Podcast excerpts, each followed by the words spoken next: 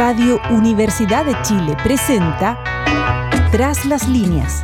Conversaciones con Manuel Antonio Garretón, Premio Nacional de Ciencias Sociales.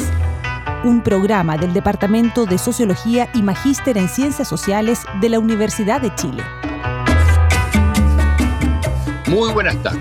Bienvenidas y bienvenidos a Tras las líneas, el programa semanal del Magíster en Ciencias Sociales, Convención en Sociología de la Modernización y del Departamento de Sociología de la Universidad de Chile, eh, que cumplimos ya cerca de 40 eh, programas y en los cuales tratamos de reflexionar eh, sobre lo que somos como sociedad, como país, lo que pasa en nuestras vidas como colectivo, a partir de lo que la ciencias sociales, que es nuestra especialidad, es lo que cultivamos, nos dice. Y sin embargo, hoy día vamos a hacer una ruptura en la corta tradición de este programa, que es eh, aventurarnos en un campo que no es de las ciencias sociales, ni de la ciencia propiamente tal, sino que es en el campo de la literatura y más específicamente en el campo de la poesía. Ahora, ocurre que eh, quien conduce este programa, o sea, yo, eh, salvo una historia personal de relación con la lectura de la poesía desde muy, muy pequeño, y yo diría que fue mi primera manera de formarme, fue la poesía. Pero salvo eso, eh, no tengo los conocimientos para entrar a hablar de esa disciplina. Y sin embargo, yo creo que una cuestión que es clave hoy día pensar en esta transformación que el mundo está viviendo, donde eh, de alguna manera todo se combina con todo. Es cuestión de pensar que nuestro programa intenta ser, se llama sociología de la modernización, pero intenta ser transdisciplinario, o sea, ir más allá de las disciplinas de las ciencias sociales. Entonces la pregunta que uno se hace es, ¿es posible hoy día tener conocimiento de lo que somos como humanidad, como eh, sociedades nacionales o multinacionales, como grupos, como colectivos de acción, como movimientos sociales, sin introducir una dimensión que vaya más allá del lenguaje estrictamente, llamémosle, científico, con la particularidad que se trata de eh, ciencias humanas, ciencias sociales y no ciencias exactas. Pero es posible lograr entender lo que somos sin recurrir al arte, por ejemplo, y dentro de eso, y es, nos lo dirá nuestro invitado de hoy, el arte es básicamente, centralmente, poesía. Y entonces aparece como una condición para conocer, para saber, para poder establecer, eh, no vamos a decir leyes, pero sí regularidades, o sea, lo que la ciencia aspira, sin embargo, tener algo de lo que nos da la dimensión de la poesía, porque la ciencia social eh, y la sociología entre ellas, según uno de sus grandes cultivadores, el americano Wright Mills, lo básico es estudiar la relación entre la biografía, la trayectoria individual y la estructura social o la estructura histórica. Si no, no se puede entender.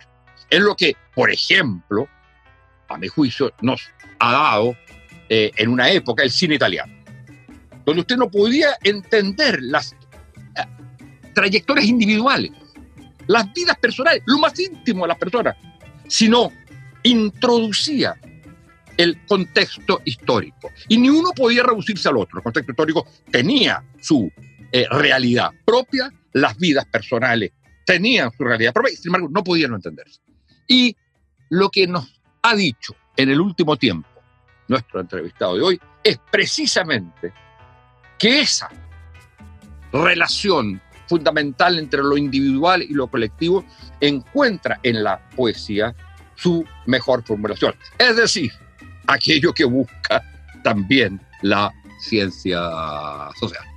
Bueno, quien es nuestro invitado de hoy día es nada menos que Raúl Zurita. Raúl Zurita. Hola Manuel Antonio. ¿Qué tal Raúl? ¿Cómo qué gusto, qué gusto más grande verte. Qué gusto. Muchas gracias. Bueno, Raúl requiere pocas presentaciones, porque la verdad es que es, y nadie lo duda, el gran poeta de Chile, sin negar la existencia y vigencia actual de muchos grandes poetas, pero uno diría es el gran poeta de Chile. Y este año, y, su, trayectoria además, eh, personal y profesional, por darle un nombre, como es eh, el hecho de ser poeta, están tan entroncados con la historia de Chile de los años 80 para adelante. Eh, no se puede entender a Zurita sin la historia de Chile, no se puede entender, entrar en las profundidades telúricas y complejas de la sociedad chilena sin leer a, Zurita. Este año han habido dos acontecimientos que han sido muy importantes, a mi juicio. Pueden haber más a juicio de Raúl, pero dos acontecimientos para, eh, eh, de Raúl que me parecen fundamentales. Eh, uno, el premio Reina Sofía, cuyo discurso de recepción, es el principal premio a la literatura iberoamericana, en lengua castellana.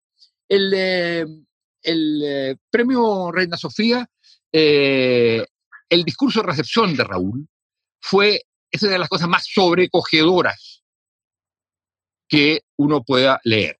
Y hay que eh, relacionarlo con otra cosa tan sobrecogedora es un artículo que él escribió eh, hace un año eh, sobre, precisamente sobre el sentido de la, de la poesía y que ha sido, se encuentra, por supuesto, en Internet, que se llama Poesía y Resistencia.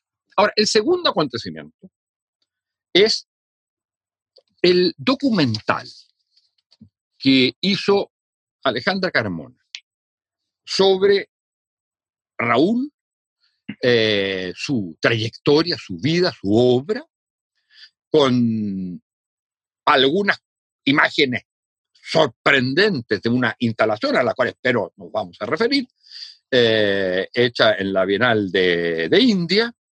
Eh, se llama Verás no ver, como digo, de Alejandra Carmona, que es un documental espectacular. Yo invito a los auditores y auditoras a que lean y vean, uno, el documental que he señalado, y dos, por lo menos, el discurso de Raúl, además de que lean toda la obra de él, eh, el discurso de Raúl en, eh, en, la recepción del premio Reina Sofía. Bueno, Raúl, vamos a comenzar por una reflexión eh, tuya sobre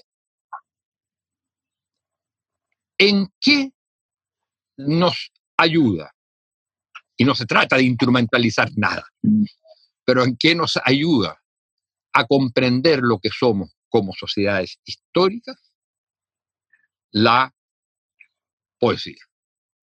Y, si tú quieres, tu poesía. Porque a mí me llama la atención que en los últimos textos que he leído tuyo, cuando tú hablas de la poesía, te refieres a los grandes poemas también de la historia de la humanidad. Pero estás hablando de tu poesía.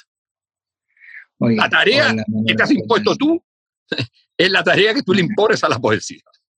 No, mira, muchas gracias, encantado de estar contigo conversando y de verdad muchas gracias por todo lo que dices. Mira, este río de la poesía chilena es un río muy ancho, tiene muchas ramas, muchos afluentes, y todos vamos a ir formando parte. Cuando joven uno probablemente quiere ser como, como, como quiere verse, no necesita afirmarse, pero ya a esta altura no, ya sabe que forma parte de un es mucho mayor que uno. En todo caso, fíjate que sobre lo, lo, lo que tú dices, yo creo que no, que se dice equivocadamente que la poesía es el más solitario de los oficios. Yo creo que es todo lo contrario. Creo que es un cuestionamiento, al menos a lo que uno entiende por intimidad. Nada más en, solitario en el sentido que, que la intimidad de un ser humano, en su acto de soledad, está cruzando todo, está cruzando el sueño de la noche anterior, está cruzando las noticias, está cruzando el periodismo, está cruzando la carrera de caballo, está cruzando el fútbol, está cruzando su última decepción amorosa, está cruzando su esperanza, todo. Entonces, no hay nada más colectivo que la intimidad nada más íntimo que, la, que, lo, que, los colectivos. Al, mismo tiempo que todos los colectivos tienen una resolución en lo privado, en, lo íntimo, más íntimo en lo privado. Tú escuchado una noticia, cómo actúas con ella, y eso le responde, tú respondes con toda tu individualidad, con el más secreto de ti mismo. Lo más secreto de ti mismo es lo que te abre los brazos a las noticias, al público, a la, a las, a las marejadas de las campañas, a la publicidad, a los eslogans tú en tu soledad recoges esas cosas al mismo tiempo. Entonces no hay acción pública, no tengo una resolución en, lo individual, no hay nada más colectivo menos, ni nada más público que ese que no entendíamos por intimidad. Entonces en ese sentido, creo, y tal vez son hipótesis, porque si, si, si, si tú hacías ese hincapié de, las ciencias sociales, que no son las ciencias exactas, imagínate de dónde voy a hablar yo, como qué certeza puedo hablar yo de algo tan líquido como los sentimientos poéticos, ¿te fijas? entonces, yo creería, ¿cierto?, que la dimensión poética es indisolublemente ligada a cierta dimensión de la esperanza. Y ni siquiera hablemos de grandes esperanzas, una dimensión de la esperanza. Por eso es crucial, o sea, si se acaban las esperanzas, se acaba la poesía. Si se acaba la poesía, se acaba toda esperanza. Si se acaba toda esperanza, la humanidad no sobrevive en los cinco minutos que siguen. Es algo así. Cuando uno se pregunta, ¿para qué sirve la poesía? ¿Te No sé, no tengo idea, pero si se acaba, la humanidad se acaba algo radical pasó allí. Podemos sobrevivir 72 horas sin agua, pero sin un sueño, sin una esperanza mínima, por mínima que sea, sobrevivimos ni 10 minutos. Por ahí lo, he visto, ¿me entiendes? Ahora, lo que me llama la atención, y esto me parece eh, muy notable, eh, es en relación a, a tus reflexiones sobre que el ideal sería que la poesía desapareciera. Porque si la poesía existe, y si entiendo bien eh, tu último artículo, si la poesía existe, es porque existe la destrucción, la muerte, el dolor, el mal. Y entonces la poesía es el testimonio de eso, pero es al mismo tiempo el eh, testimonio o la expresión de una respuesta que está siempre como omnipresente en esto que es el amor. Exacto. Yo creo que, yo creo que mira, o sea, lo, has dicho también que me dan ganas de irme para la casa y anotarlo, porque es exactamente eso. si la poesía no existiera, significa que las locuras que tuvo por obligación narrar, que toda la desdicha, la muerte, la destrucción, la herida, dejaron de existir, por lo tanto, en el sentido de la poesía, ojalá desapareciera. Y ojalá que cada acto humano pues un acto de amor, un acto de bondad, un acto de apertura y un abrazo.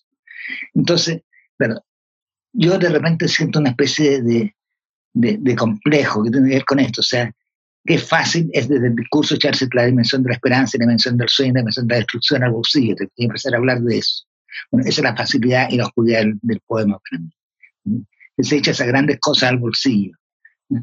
De otra forma, no sé cómo podríamos hablar, cómo podríamos hablar de esperanza, cómo podríamos hablar de amor, cómo podríamos hablar de odio, cómo podríamos hablar de destrucción. Son cosas demasiado grandes, demasiado inmedibles. Las pasiones humanas son, por eso, para mí, ¿cierto? Cuando yo veo las rompientes, cuando veo las cordillera de los Andes, para mí siempre nacen imágenes de las pasiones humanas. Olas que se rompen y se estallan mil veces contra las rocas. Eh, qué cosas están estallando, ¿Qué, esto, qué veo yo cuando veo una rompiente estallar contra las rocas, dónde comienzo yo, dónde comienza la montaña que estoy mirando, cuáles son los límites de eso.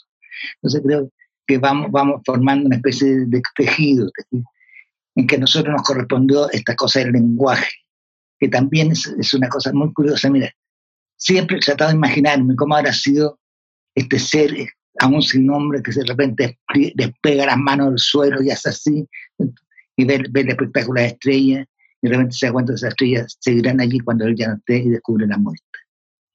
Descubre eso, tan, el gran descubrimiento de haber descubierto la muerte, ¿te fijas? No hay creo que cosa más trascendental que defina más lo humano que ese descubrimiento, porque no está dado. ¿Ah? Los tigres vienen tal consonancia con su medio, las aves, te fijas tienen una conciencia de la muerte. El humano se define por esa conciencia, aterrador al mismo tiempo, angustioso. Y que es la primera respuesta que le damos a esa, cosa tan angustiosa como descubrir que nos vamos a morir, descubrir incluso la palabra muerte, nos moriremos, que la primera respuesta es lo que llamamos el poema.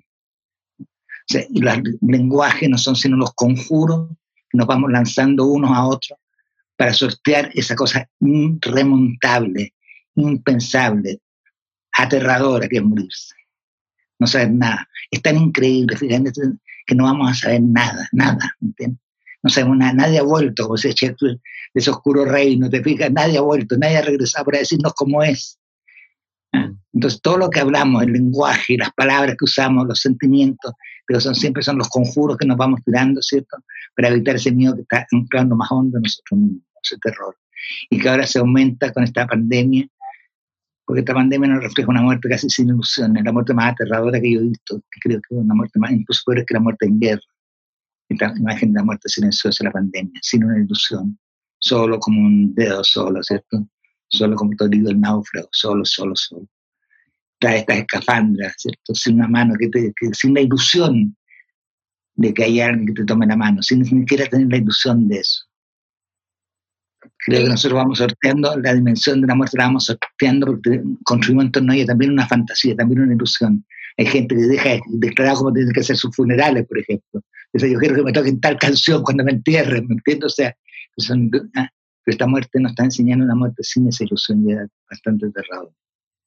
Ahora, la, la, tragedia eh, que, que, yo veía en, el, eh, en lo que tú planteabas en, en, uno de tu, en una de tus reflexiones es, en el fondo, si mal no entiendo, tú decías, la poesía no debe existir. Y no debía existir porque toda la vida de, toda la o el arte, digamos, porque mm. nuestra vida deberá ser pura creación de productos de arte, la vida misma. Y como hemos fallado como humanidad a través de todos los grandes, tú señalas las grandes tragedias de la humanidad, eh, indicando, por supuesto, la chilena que a ti te tocó vivir tan duramente con la, dictadura. Pero entonces, esa, esa tragedia, si no existiera eh, eso, la poesía no sería necesaria.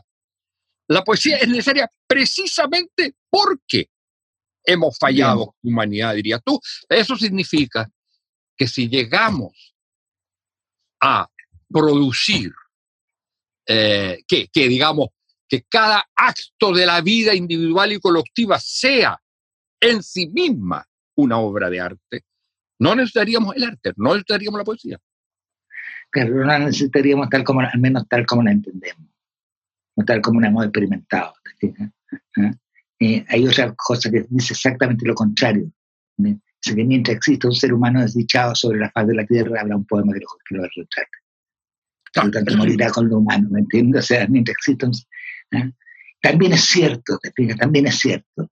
Mientras lo, humano, lo humano, es, lo humano es dolor. Eso. Y es, es la, es la conciencia de la muerte. Eso es lo central de lo humano. es lo que yo creo. Es lo que yo creo. Ahora, mira, eh, al mismo tiempo, siempre me llamó mucho la atención algo que tú conoces infinitamente mejor que yo, esta frase de Marx en el Tratado sobre Hegel, cuando tiene la famosa religión es el obvio de los pueblos. Mm. Es, el consuelo un mundo, es el consuelo un mundo sin consuelo, es el corazón de un mundo sin corazones. Es una frase de una poesía, ¿entiendes? y de una alabanza a la religión enorme. La religión enorme, Y creo que esa, ese, ese, arrebato poético maravilloso, curiosamente está definiendo más a la poesía que a la religión. Porque la religión precisamente es el opio del opio en ese sentido. Para mí es como el corazón de un mundo que ha perdido el corazón, que no tiene corazón. Es como el sueño de un mundo que ha perdido su sueño. Es como la esperanza de un mundo sin esperanza. Hacemos poesía porque contra todo, escribimos, leemos, hablamos, habitamos, aunque no sepamos nada ni siquiera de ella, aunque seamos totalmente analfabetos, vivimos en el sentido poéticamente porque nos tocó esta cosa tan tremenda, ¿cierto? de tener esperanza en medio de la desesperanza, de tener amor en medio del desamor, de tener dicha en medio de la feroz desdicha. Eso, eso explica en parte, en parte esa visión, que la poesía para ti sea el poema. Pero no solo eso, porque el, eh, cuando uno examina tu trayectoria y digamos, nos vamos a la época que nos tocó vivir juntos, pero en, eh, digamos, en departamentos paralelos, por decirlo así, en departamentos separados, pero estábamos en lo mismo. Tú en el CABA, en el eh, colectivo, en la época de la dictadura, yo en la con otra gente en la Flaxo, digamos, haciendo las reflexiones, y tuvimos encuentros. Y yo me recuerdo haber ido a, la, inauguración de uno de tus libros. Eh, y, ahí fue cuando nos, eh, nos conocimos. Eh, entonces, lo interesante era que en ese, que a lo largo de tu vida la, la poesía es más que el poema, salvo que uno diga que eso también es poema, que es, por ejemplo, ha sido el cuerpo, ha sido la ciudad para el Cava, el cuerpo para ti. Y después el cielo de Nueva York, el, eh, los, eh, el desierto, el desierto Atacama y eh, las cuevas o lugares de, de India, donde ha hecho esa última instalación en la Bienal de India. ¿Qué son, qué relación hay entre lo que se llamaría estas instalaciones o acciones de arte y la poesía misma. ¿Y qué es lo que lleva a tener que salirse del texto, salirse de la escritura misma, plasmarla mm. en el desierto, plasmarla en el eh, cielo de Nueva York, plasmarla en, eh, en esas aguas de, en, eh, en, India? Mira, te voy a ser absolutamente sincero porque no lo sé. No sé qué lleva, ¿cierto? Lo único que sé que si tiene una necesidad urgente hacer algo, algo no te preocupes que eso sea o no sea poesía, pero ya vendrá los que te digan, no, eso no se puede hacer. O sea, no, trata de no ponerte tú los límites, ¿entiendes? Porque ya vendrán los otros, te los pondrán y cómo te los pondrán. Te digan, no, no, no. Entonces trata de ir contra todo tu mundo. Ahora, se, se, ha dicho que yo con eso he tratado de ampliar la página, ampliar el marco de la página. ¿Qué más ampliación del marco de la página que Hamlet? ¿Qué más ampliación del marco de la página que la Divina Comedia? O sea, sería demasiado presumido tener ese tipo de cosas. Yo sentí una necesidad profunda de ocupar el cielo, porque en un momento dado el cielo me pareció tener un lugar que, creo que ha sido siempre el lugar donde el cual siempre se han dirigido las miradas. Porque todos hemos creído que allí están las señas de algo que puede ser nuestro destino, tal vez. Y, que, y, que, y que escribir sobre el desierto no era, el, no era, no era una frase, dice ni pena ni miedo, sino que era todo un contexto, que tenía pena y tenía miedo quien escribe esa frase en el desierto. Entonces, para mí no hay ninguna diferencia. No hay ninguna diferencia entre escribir un poema y hacer eso, incluso más, independiente de las dimensiones físicas, para mí, te fijas, es mucho más personal y más íntimo la escritura en el cielo y el desierto, el mejor de los poemas, porque han convivido mucho tiempo en mí, porque soy yo durante muchos años el único que la ha visto, el único que ha podido imaginárselo. Entonces, hay una película, no sé si tú viste, Marco Antonio, se llama Blade Runner. Ah, sí.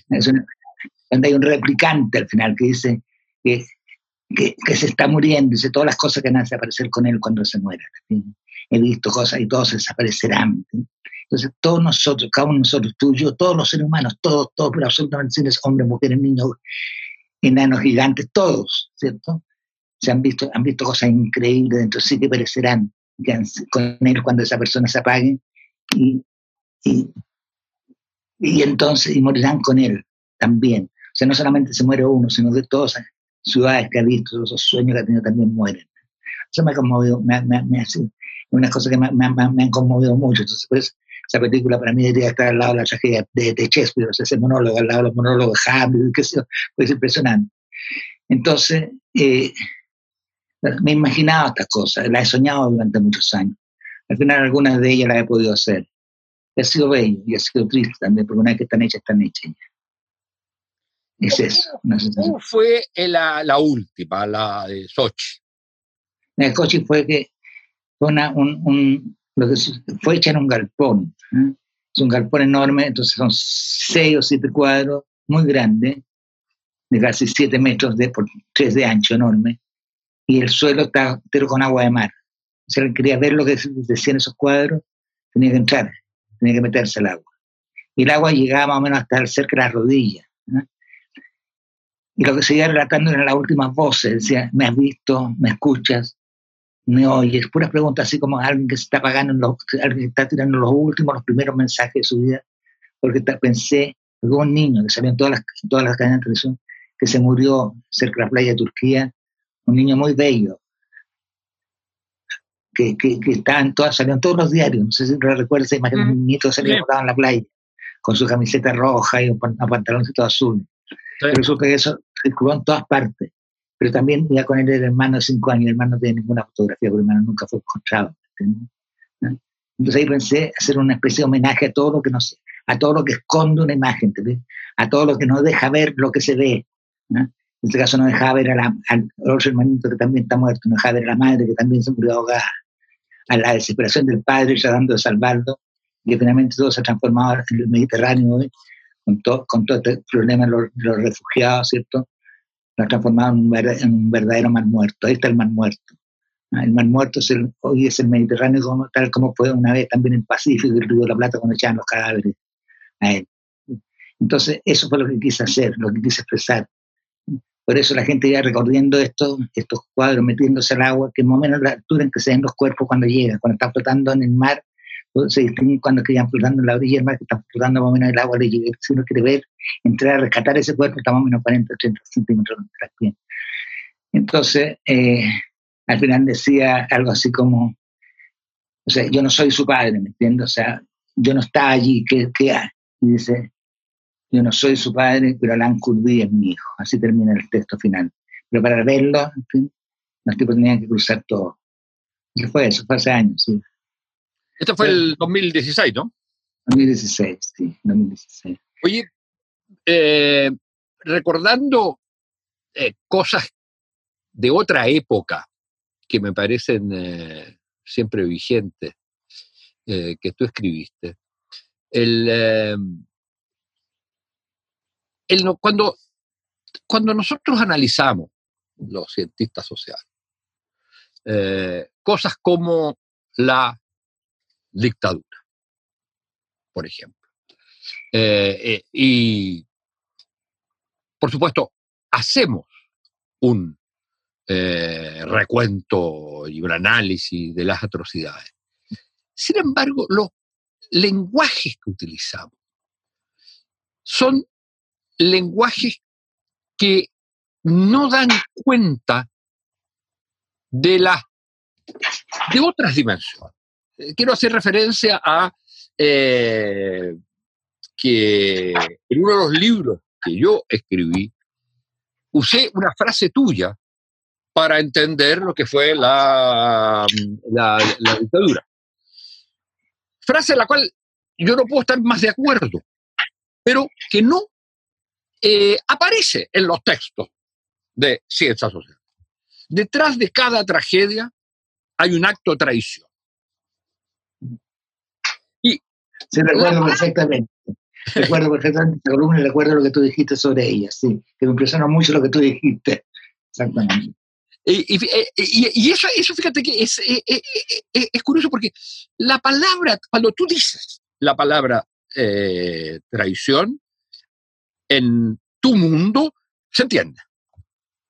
Cuando uno la dice en el mundo de las ciencias sociales, aparece como algo no probado, no argumentado, eh, digamos, que no entra en el como lenguaje racional. Y yo creo que tú no puedes entender absolutamente nada de la dictadura. Ni del personaje que la encabezó, ni de la gente que lo siguió sin el concepto de traición. También creo lo mismo. Lo sigo creyendo, pero absolutamente. Ahora, hay una cosa que pasa con el lenguaje, ¿no? El lenguaje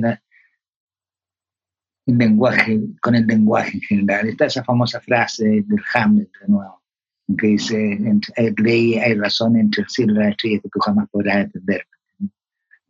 Desde ese misterio lo que apelamos siempre con eso. Porque yo creo, creo absolutamente que sí, que hay un acto de traición, que hay un acto de una traición bárbara. Y traicionar no es simplemente un pecado, como diría, sino que traicionar es traicionar el amor que tú le tenías al otro, como otro traicionó tu amor. Pues si tú no quieres a alguien, si no te hiciste amigo de alguien, no lo podías, no significaría traicionar. O sea, si yo un desconocido, ¿cierto? Se va con, con no sé, se va con mi mamá, ¿me entendí? Yo no lo conozco, no me está traicionando porque no me conocía. Pero si yo le he prestado mi casa, he estado aquí, sí es una traición. Bueno, ese, ese es el amor, ese, ese, es el amor dispensado.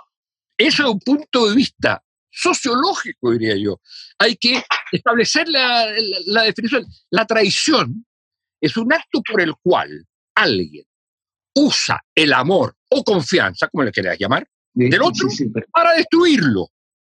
Y en ese sentido, en ese sentido, y esto por supuesto eh, es complejo, yo diría, por ejemplo, Pinochet es definitivamente, y quizás solo eso, además de asesino, pero es un traidor. Todos se fundan la traición. Jaime Guzmán no es un traidor, es otra cosa. De acuerdo.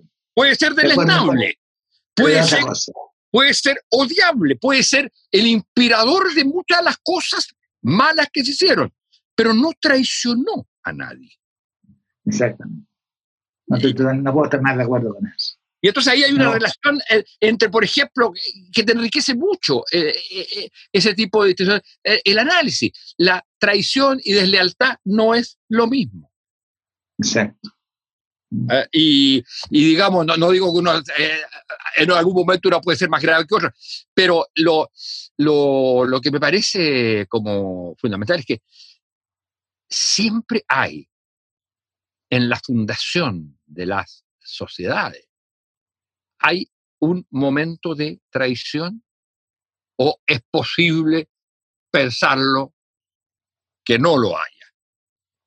Es posible pensar que, eh, fíjate que incluso el concepto de traición, no sé por qué me metí en esto ahora, pero el eh, concepto de traición se ha usado, a mi juicio, injustamente. Y entiendo que esto es una discusión y que probablemente podamos no estar de acuerdo. Cuando se habla que la concertación, por ejemplo, traicionó, yo creo que la concertación se equivocó.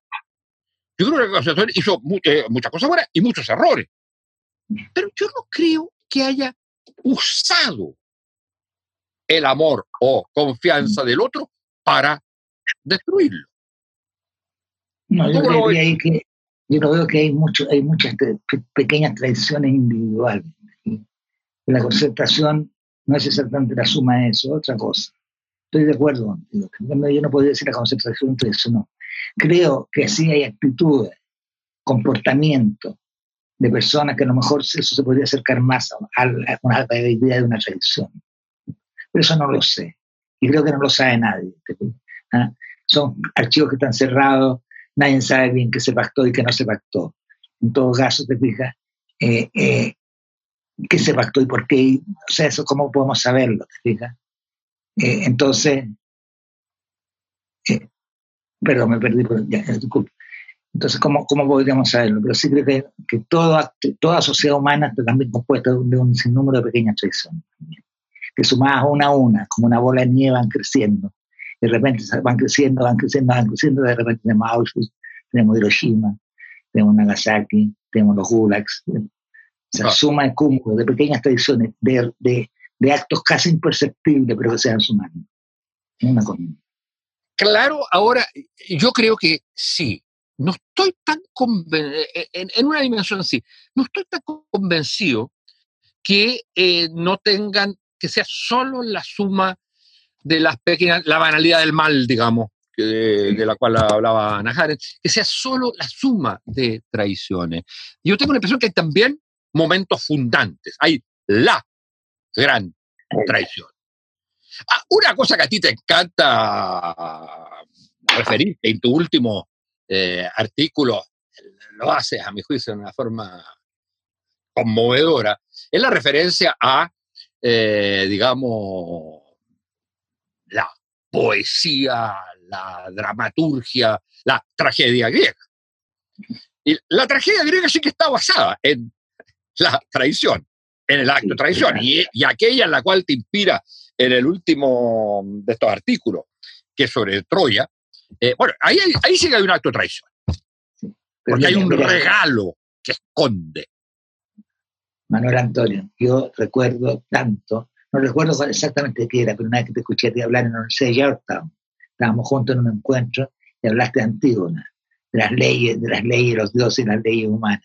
Eso no se me olvidó nunca. O sea, creo que sí, creo que tú tienes toda la razón. Hay un momento en que hay la traición, hay un momento en que hay la abyección. Eh, sí, es así. Es así. Ahora, no, estoy de acuerdo, estoy de acuerdo, estoy de acuerdo. Oye, sí, la última referencia es Dante. Para, para Dante, en la Divina Comedia, el peor, peor pecado, mucho peor que el asesinato, en el pecado de la traición. De hecho, en el centro del infierno, la parte más honda del infierno, está, está Satán, que tiene su boca, sí, en la boca tiene tres, tres tipos, uno es bruto, el otro es caso y el otro es Cuba. Y a los dos, este, este, monstruo que es Satán se lo está comiendo, pero los dos están con las patitas afuera, haciendo así como, eh, te salen las patas en la boca, pero el más traidor es Cuba, no, ese tiene toda la cabeza. Entonces, eso, es de una, de una, de una ferocidad, ¿me entiendes? Cuando lo dice el tipo, porque es lo peor. Es lo peor en, la, cosa más de todas, peor que el asesinato, está más, más abajo. así, así es. Oye, Raúl, vos no, no resisto la tentación de eh, contarte que uno de los libros principales de la biblioteca de mi padre, y es de los primeros libros con los cuales yo tuve en contacto, más allá de los libros de Neruda, eh, es la Divina Comedia en una edición del, eh, no sé si del, 19 del siglo XIX, que es con las ilustraciones de Doré. De la misma que tenía yo, la misma que tenía yo, la misma, la misma ah, yo quería, mi abuela Italia, la misma. Yo quería arte envidia, yo quería arte envidia. Es la misma, es la misma, es la misma. Ah, está un piso más abajo. El segundo piso, un piso más. Claro, porque es impresionante, sus dibujos son increíbles. Eh, claro, y, toda una, uno se pierde en cada una de esas ilustraciones. Y que vienen dos, que, que viene en dos, uh, viene en italiano y en, uh, y en castellano. Yo tengo una que está solamente en italiano, pero es la misma, la misma edición con los mismos dibujos, los dibujos de Ore, que son impresionantes. Y que forman parte de mi pesadilla, mis terrores de mi niñez, de mi infancia. Oye, te quería, te quería llevar a otro, a otro punto que es, eh, hay hoy día un eh, rechazo a, eh, y una, la palabra desconfianza a mí no me gusta, yo creo que la cosa es mucho más grave, más de deslegitimidad, a, lo, a la política. O sea, la no creencia en que la política sirve para algo, no solo la crítica a la política eh, digamos, a la corrupción, al aspecto corrupción, al aspecto de mini traiciones que puede haber, eh, a la cocina, porque eso es relativamente fácil, denunciarla y rechazarla. Pero mi impresión es que hay un rechazo a la política, es decir, a una acción colectiva que se reconoce como parte de una comunidad, aunque se sean adversarios aunque se quieran cosas distintas, pero se reconoce parte de una comunidad. Entonces, mi pregunta es eh, respecto de, eh, y yo creo que es uno de los grandes problemas, ¿eh? algunos le, llaman afectos societatis, o sea, la falta de afectos societatis, la idea o el nihilismo de la sociedad, no me interesa la sociedad, y en ese sentido, si yo digo no me interesa la sociedad, no me interesa la polis, no me interesa la idea de una comunidad en la cual yo discuto y converso con el otro sobre su destino, que como tú dirías, es también el destino mío. El destino del otro mm. es también el destino mío. Eh, en tu vida, yo entiendo que tú, eh, como lo veo, haces de la de tu actividad poética, de la poesía, tú, tú militancia política. y creo que incluso hasta lo dice en uno de tus últimos textos.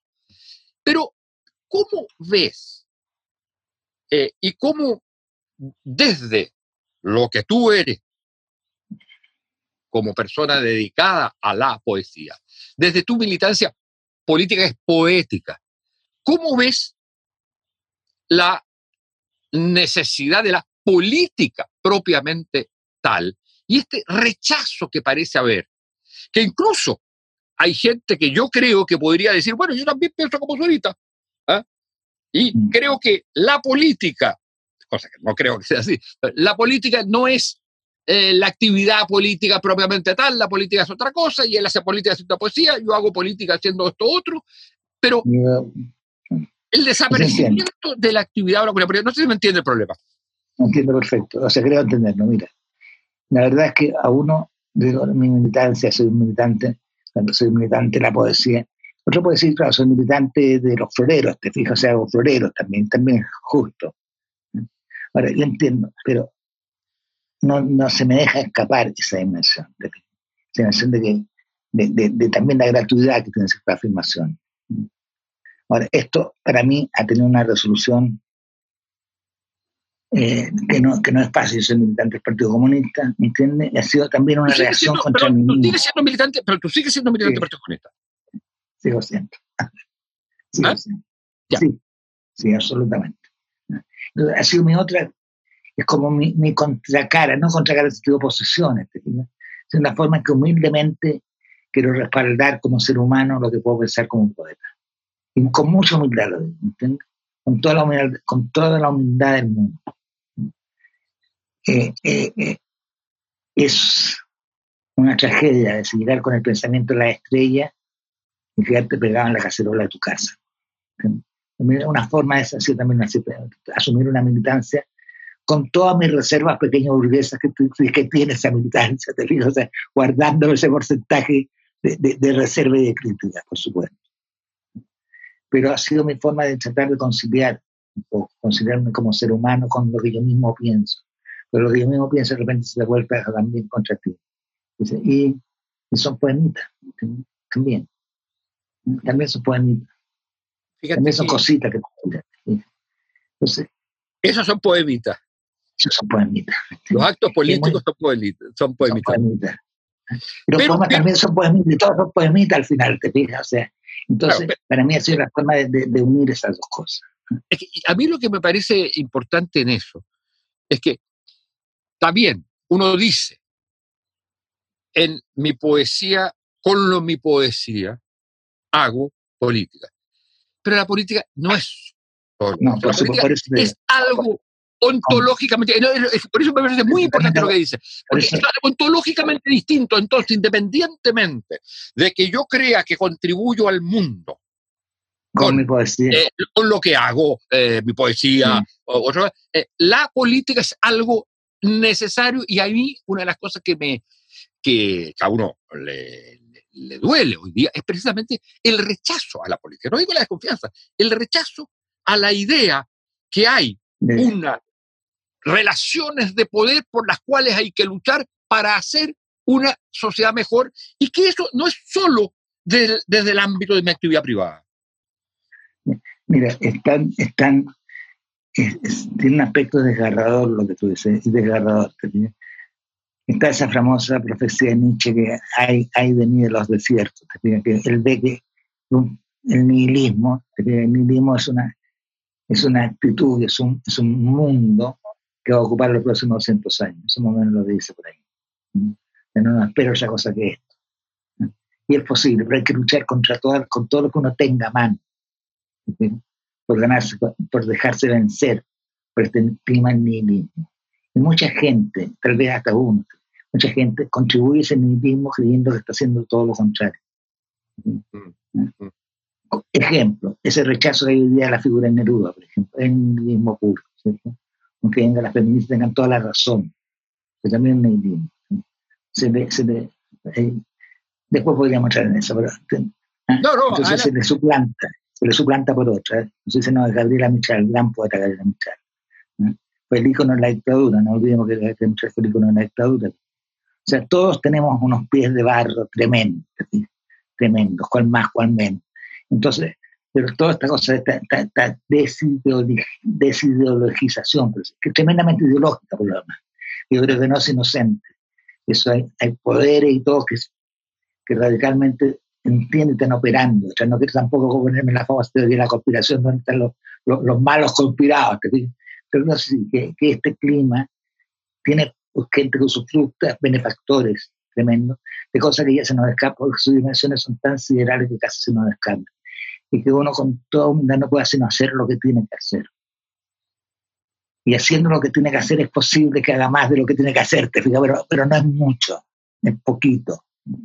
Entonces uno trata, trata, trata, trata de mantener una cierta lucidez. Pienso que si yo digo mi militancia en la, en la construcción del paraíso, tal vez, quizás, algo el eco de eso contribuía para alguien a decirle algo.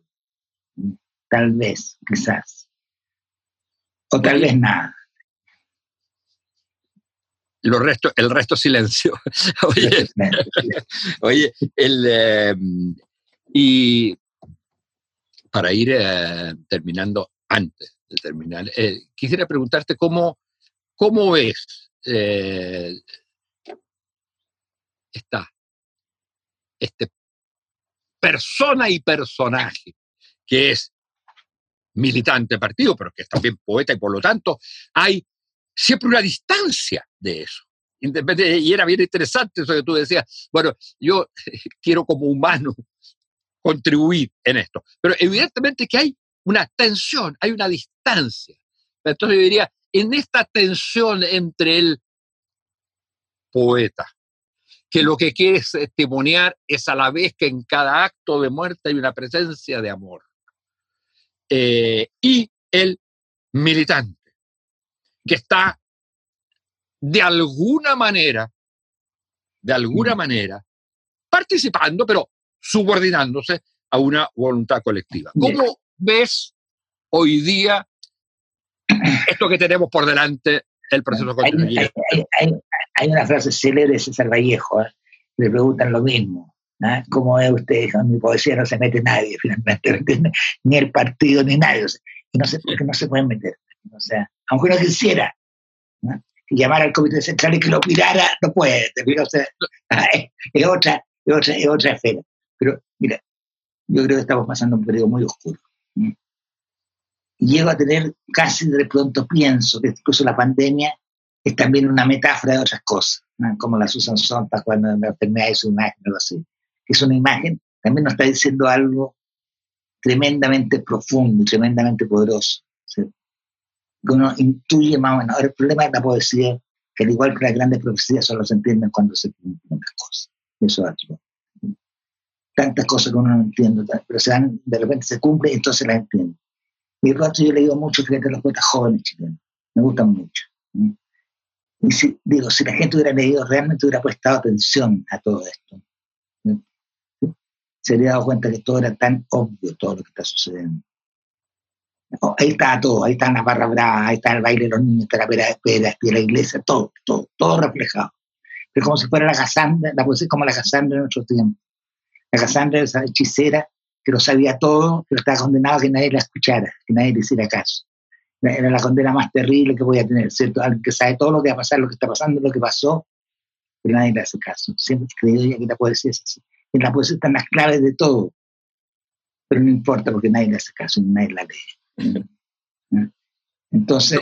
¿Qué eh, dirías hoy día de, cómo ves, yo entiendo la, la, oscuridad del tiempo? Eso es cierto y la, hay quienes hablan de sociedad líquida, yo siempre he dicho es sociedad viscosa es mucho peor que líquida, es viscosa. Eh, no nos deja, eh, porque lo líquido finalmente fluye y tú dices, bueno, fluye hacia un lugar. Lo viscoso como que permanece, se te pega y no sabes hacia dónde. Me parece, me parece mucho más una sociedad viscosa, es una gran imagen.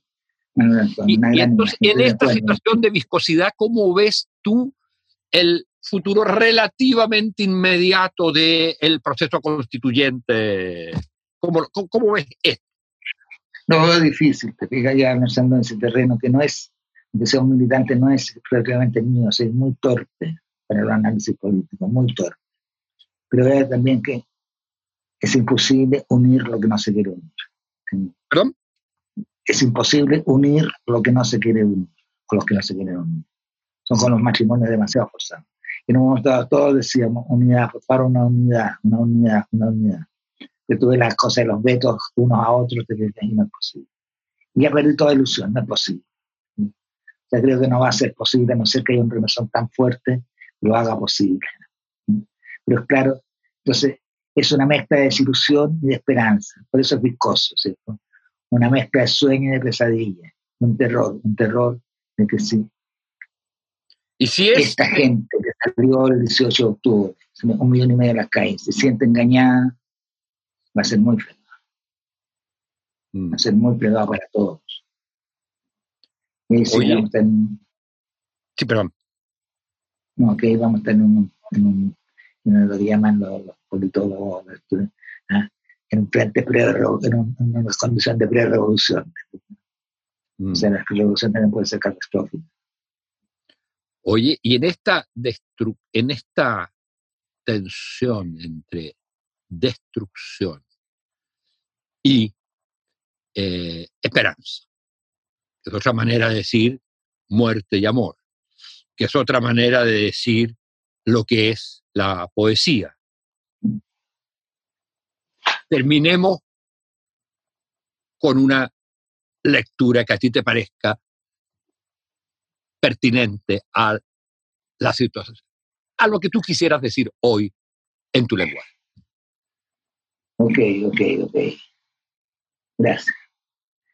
Hay un poema que un amigo mío horas antes de morir, porque murió de una muerte súbita, que quiso que, que, que, que le leyera. Una cosa bien tremenda.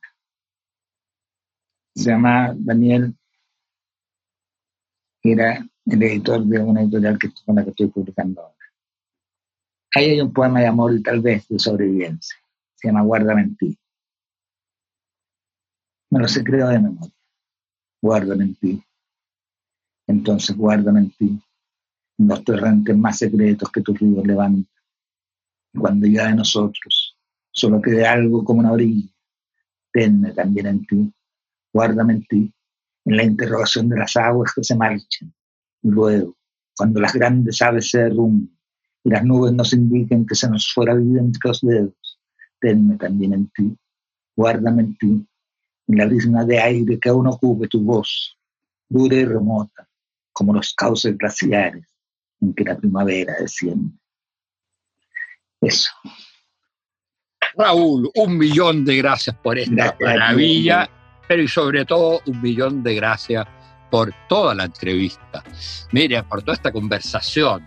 Eh, hace muchos años, en una eh, entrevista que me hicieron para una revista cultural, eh, me dijeron, me preguntaron bueno, y si tú te tuvieras que ir a una isla